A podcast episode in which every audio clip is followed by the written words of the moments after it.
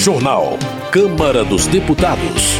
CPI das pirâmides financeiras pedirá à Justiça a condução coercitiva de Ronaldinho Gaúcho. Debatedores apontam providências para melhorar saúde mental dos agentes de segurança pública. Câmara se une a familiares de vítimas da Boate Kiss contra a impunidade. Boa noite. A Comissão de Direitos Humanos realizou seminário para cobrar a conclusão do julgamento da tragédia da Boate Kiss. O incêndio ocorrido há 10 anos matou 242 pessoas em Santa Maria, no Rio Grande do Sul.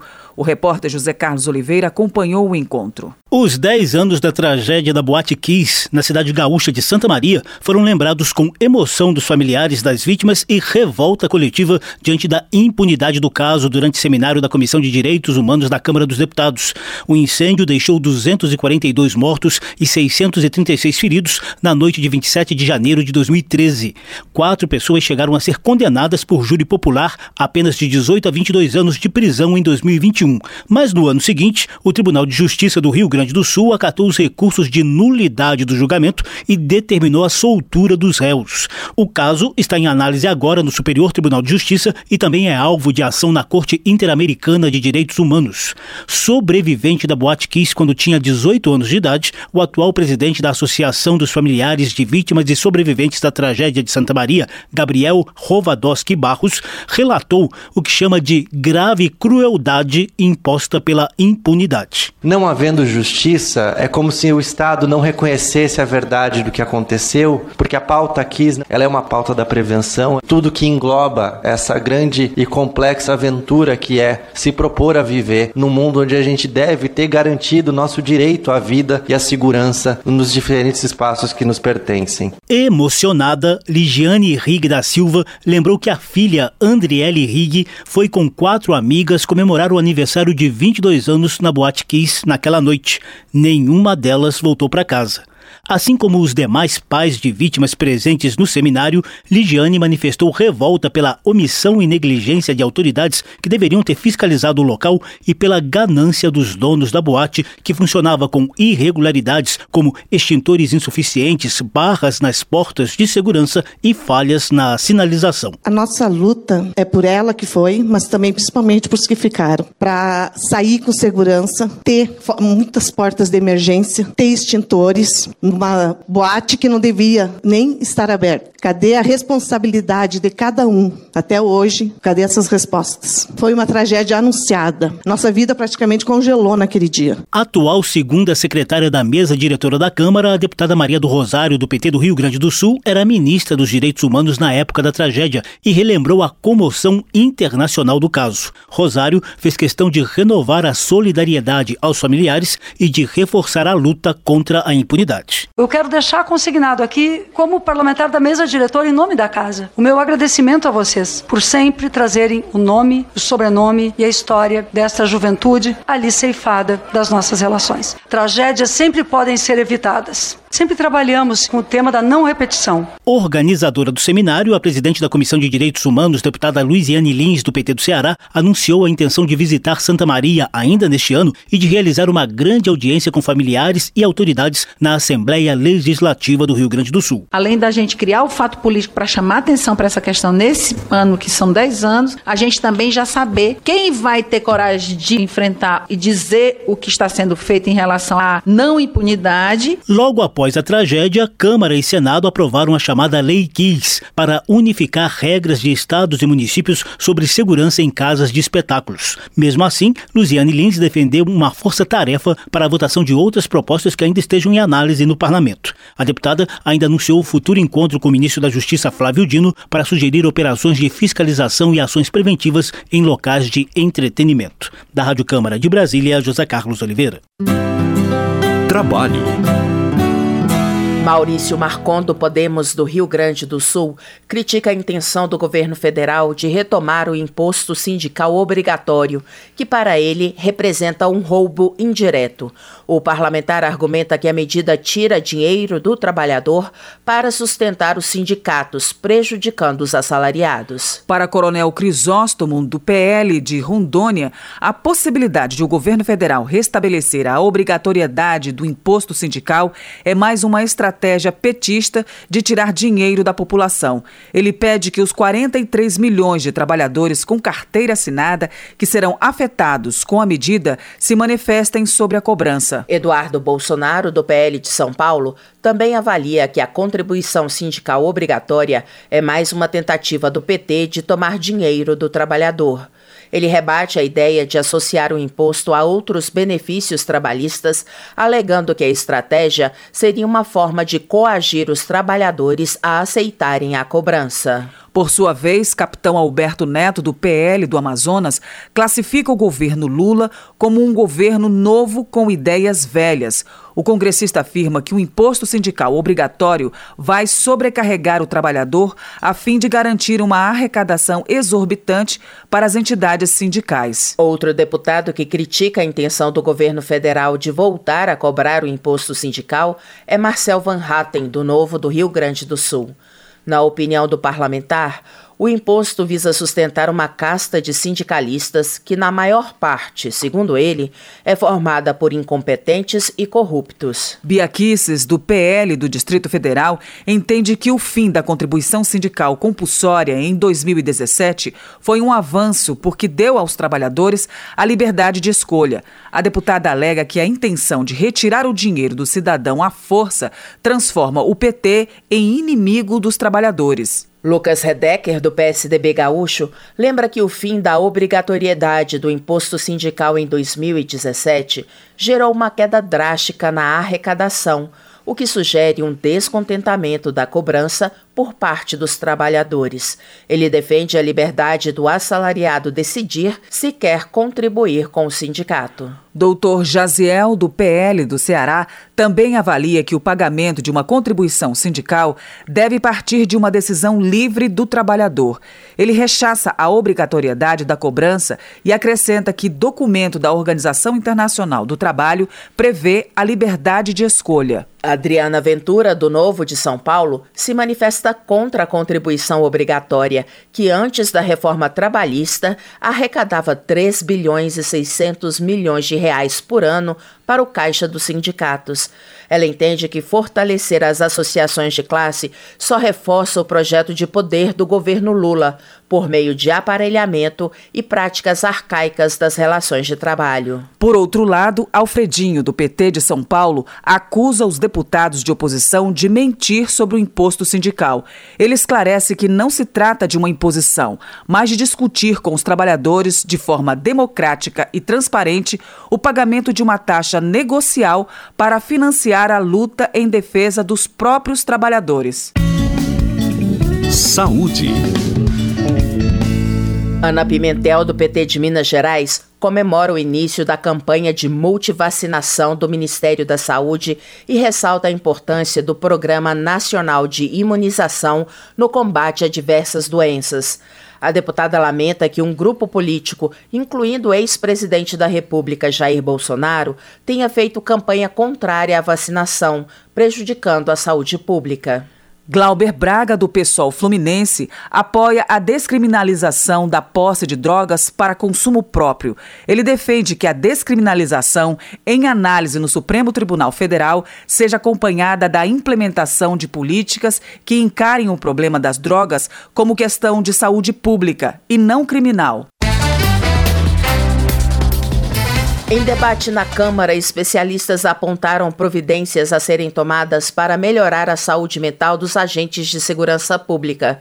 A reportagem é de Cláudio Ferreira. A reunião de dados sobre a saúde mental dos agentes de segurança pública de todo o país e a utilização de recursos do Fundo Nacional de Segurança Pública para o combate a problemas como automutilação e suicídio são desafios apontados no debate promovido pela Comissão de Segurança Pública da Câmara a respeito da lei que estabelece uma política nacional para prevenir esses problemas. A lei foi sancionada em janeiro e prevê ações de saúde biopsicossocial e de segurança do trabalho trabalho junto aos diversos tipos de policiais. Também inclui a melhoria no atendimento de casos de emergência psiquiátrica, como os decorrentes de comportamento suicida e da chamada violência autopraticada coordenadora geral de valorização profissional do Ministério da Justiça, Juliana Ribeiro, afirmou que uma das inovações da nova legislação é a obrigatoriedade de uma divulgação anual de dados atualizados.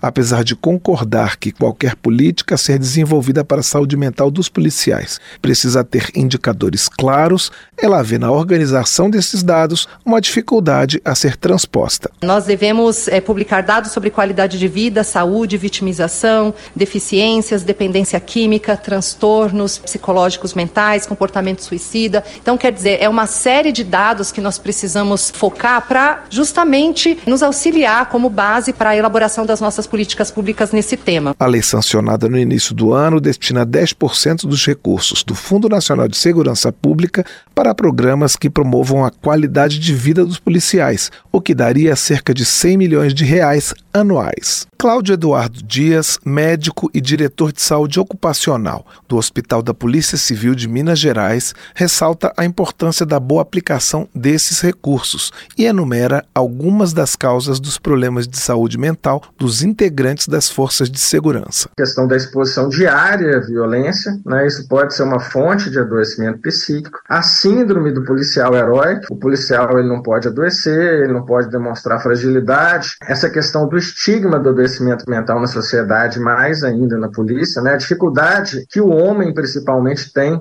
em cuidar da saúde. Para a deputada delegada Ione do Avante de Minas Gerais, que propôs a discussão, é preciso melhorar a qualidade de vida desses trabalhadores, pensando também nos agentes de segurança privada. Ela cita outros fatores que colaboram para o adoecimento mental da categoria policial, como falta de estrutura das corporações, falta de efetivo e falta de valorização. É uma questão de ordem pública. Nossos policiais eles devem estar bem, eles devem estar de alguma forma preparados. E quando digamos preparados, não é só preparados no sentido bélico, no sentido como policial, mas devem estar preparados também como pessoas que são. A parlamentar destaca também que a ocorrência de depressão é maior entre as mulheres policiais do que entre os homens, já que elas têm dupla jornada de trabalho conjugando a atividade de segurança pública e as tarefas domésticas. Da Rádio Câmara de Brasília, Cláudio Ferreira.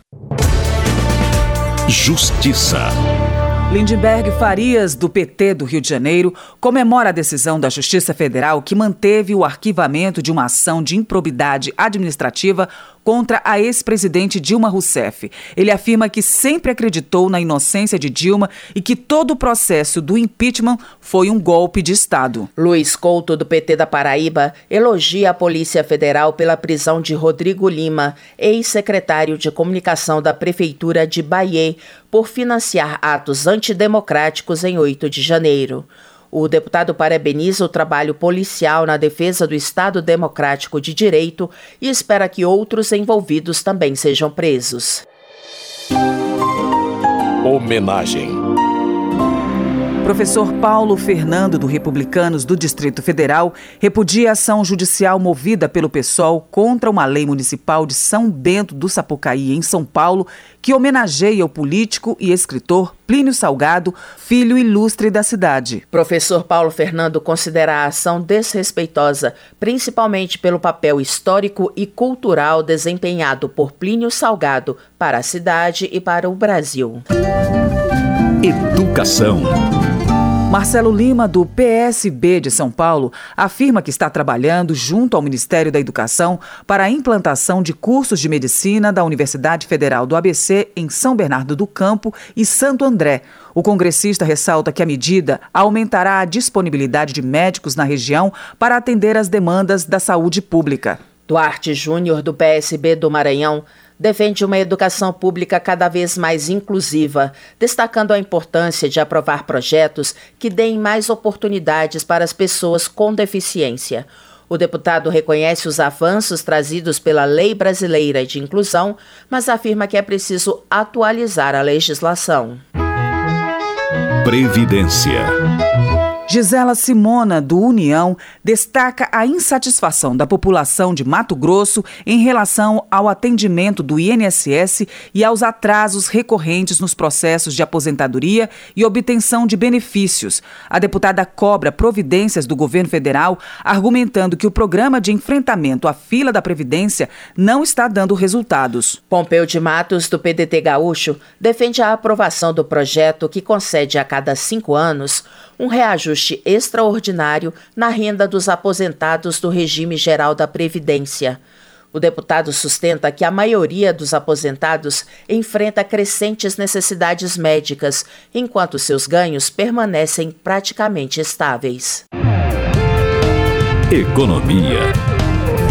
Projeto apresentado por Chico Alencar do PSOL do Rio de Janeiro visa regulamentar as doações feitas por PIX para campanhas de arrecadação promovidas por agentes públicos. O deputado explica que o objetivo da proposta é estabelecer regras claras e transparentes para evitar a malversação dos recursos. Comissões.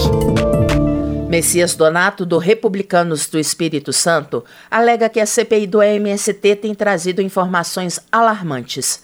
Ele antecipa que o relatório final da CPI vai apresentar propostas para a reforma agrária, mas também vai pedir o indiciamento de pessoas ligadas ao movimento, que, na visão dele, deve ser considerado criminoso. Presidente da CPI do MST Zuco do Republicanos do Rio Grande do Sul afirma que os trabalhos do colegiado incomodam porque estão tornando públicos os crimes praticados por invasores de terra. De acordo com ele, o relatório vai provar que, além de prejudicar o agronegócio e a agricultura familiar, o MST tem viés ideológico e é financiado com dinheiro público. A CPI das pirâmides financeiras vai pedir à Justiça a condução coercitiva de Ronaldinho Gaúcho. O repórter Murilo Souza acompanhou o depoimento do irmão do ex-atleta e tem mais detalhes. A Comissão Parlamentar de Inquérito das Pirâmides Financeiras decidiu acionar o Poder Judiciário para solicitar a condução coercitiva do empresário e ex-jogador de futebol Ronaldo de Assis Moreira, o Ronaldinho Gaúcho. A condução coercitiva permite que uma pessoa seja levada à presença de autoridades, mesmo contra sua vontade. O ex-jogador, que já havia deixado de comparecer ao colegiado na terça-feira, ignorou nova convocação para esta quinta e apresentou justificativa para se ausentar. O presidente da CPI, deputado Áureo Ribeiro, do Solidariedade do Rio de Janeiro, anunciou a decisão do colegiado. Não resta outra alternativa que não seja requerer ao juízo competente, nos termos legais, a condução coercitiva da testemunha, para que possa prestar os esclarecimentos a esta comissão. O ex-jogador Ronaldinho Gaúcho, juntamente com o irmão e empresário Roberto Moreira, é investigado pela CPI por suposta relação com a empresa 18K Ronaldinho, alvo do colegiado por suspeita de fraude envolvendo investimentos em criptomoedas. Marcelo Lara, cofundador da empresa, não foi localizado e, segundo o presidente da CPI, há informações de que ele está fora do país. Acompanhado do advogado Roberto Moreira, irmão de Ronaldinho, foi o único a prestar depoimento como testemunha nesta quinta-feira. Ainda amparado pelo habeas corpus, que assegura aos depoentes o direito ao silêncio a fim de não produzir provas contra si, Moreira afirmou aos deputados que nunca firmou contrato com a empresa 18K Ronaldinho, mas admitiu que não processou a empresa por ter, segundo ele, usado indevidamente a imagem do jogador. Eu e meu irmão não fomos sócios da 18K Ronaldinho. Os sócios dessa empresa são o senhor Rafael Horácio Nunes de Oliveira e Marcelo Lara Marcelino. Aliás, meu irmão foi vítima dessa empresa e dos seus sócios que utilizaram o nome e a imagem sem autorização. O relator da CPI, deputado Ricardo Silva, do PSD de São Paulo, questionou Moreira, como responsável pela imagem do ex-jogador, qual providência adotou diante de denúncias envolvendo a 18K Ronaldinho e ao saber que o irmão aparecia em peças publicitárias de empresas dos mesmos sócios proprietários. Qual é a sua compreensão de ver uma foto do seu irmão divulgando uma possível fraude? Algumas das peças publicitárias foram exibidas no telão do colegiado a pedido do deputado Caio Viana, do PSD do Rio de Janeiro. Segundo Moreira, ao ver que alguma coisa estava fora do que era o contrato pela venda de relógios e de outros produtos, ele decidiu rescindir o contrato na mesma hora. O presidente do colegiado insistiu e perguntou se Roberto Moreira, como irmão e empresário do ex-jogador Ronaldinho Gaúcho, decidiu processar a empresa por uso indevido de imagens do jogador. Em resposta, Moreira reafirmou que as imagens teriam sido usadas indevidamente, mas negou ter processado a empresa por isso. Da Rádio Câmara de Brasília, Murilo Souza. Termina aqui o Jornal Câmara dos Deputados, com trabalhos técnicos de Everson Urani e apresentação de Luciana Vieira e Val Monteiro. Boa noite. A Voz do Brasil está de volta na segunda-feira. Uma boa noite e um bom fim de semana. Você ouviu A Voz do Brasil. Boa noite.